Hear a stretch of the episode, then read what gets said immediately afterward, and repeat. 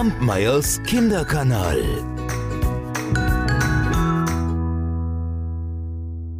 Heute erzähle ich euch die Geschichte, wie der Fuchs den alten Bauern vor dem Bären rettete. Es war Winter, und noch mehr als sonst litten die Tiere des Waldes Hunger. Da suchten sie oft auch den Hof des alten Bauern auf, aber sie bekamen nichts in die Pfoten, denn die Haustiere waren im Stall, und der Stall hatte eine fest verschlossene Tür.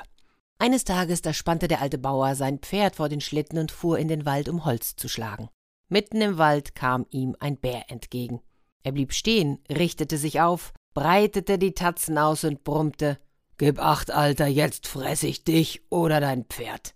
Ach nein, lieber Waldherr, friss doch keinen von uns. Sieh, ganz dürr ist das Pferd, und an mir ist dir auch nicht viel dran, lauter Knochen, da brichst du dir bloß die Zähne aus. Hm, mein Magen ist aber fürchterlich leer, rief der Bär. Warte doch noch ein Weilchen, riet ihm da der Alte. Lass mich erst das Heu aus dem Wald nach Hause fahren, dann fütter ich das Pferd ordentlich fett und du bekommst es. Na also, geht doch. Den Mann nimmt man beim Wort, den Stier bei den Hörnern, brummte der Bär und verschwand im Wald. Dem Alten aber sank das Herz in die Hosen. Was sollte er denn jetzt machen? So saß er auf dem Schlitten, fuhr zu der Stelle, wo er Holz schlagen wollte und überlegte. Da hörte er plötzlich Guten Tag, Alterchen. Er drehte sich um und sah den Fuchs. Schönen Tag auch, grüßte der Alte. Warum so traurig heute? Ach, wie soll ich nicht traurig sein? Zwei Pferde habe ich nur, den Schimmel und dieses hier, und beide sind zu schade für den Bären.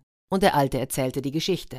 Ach, da bist du ja ganz schön in Nöten, bedauerte der Fuchs. Was gibst du mir, wenn ich dir aus der Not helfe?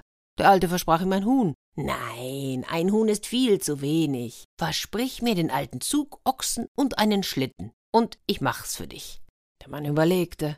Na, und schließlich wurden sie sich einig. So, mein Guter, fuhr nun der Fuchs fort, du schlägst jetzt hier dein Holz und ich rufe.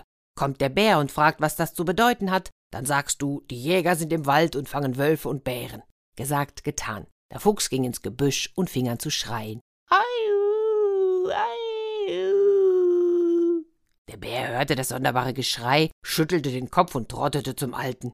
Hör mal, Alter, was ist denn das für ein Geschrei? Ach, nichts Besonderes. Die Jäger sind im Wald und fangen Wölfe und Bären. Was? Was? Sie fangen Bären? Lieber Mann, lass uns den alten Groll vergessen, hm? Wo die Geschichten vom letzten Jahr geblieben sind, da soll auch der Ärger vom letzten Jahr bleiben. Lass mich auf deinem Schlitten liegen, vielleicht denken die Jäger dann, das sei ein Holzkloben. Na gut, sagte der Alte und erlaubte dem Bären, sich auf den Schlitten zu legen. Da rief es aus dem Busch. Hey, hey, Alter, hast du Wölfe oder Bären gesehen? Der Alte drehte sich zum Busch um, sah den Fuchs und antwortete Nein. Aber was hast du denn da auf dem Schlitten? Einen Holzkloben. Na, wenn das ein Holzkloben ist, dann binde ihn mit einem Strick fest, rief der Fuchs und huschte in den Wald. Sind Sie weg? wollte der Bär wissen. Ja, dann bind mich fest, sonst kommen Sie wieder und denken, ich bin gar kein Holzkloben. Da nahm der Alte einen Strick und band den Bären fest.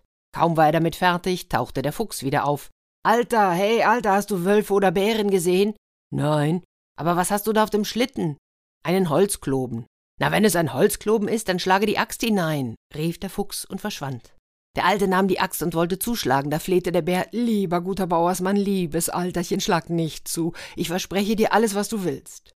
Na gut, sagte der Alte, ich lass dich frei, aber versprich, dass du meine Tiere in Ruhe lässt. Der Bär schwor es. Da band der Alte den Bären los und ließ ihn laufen.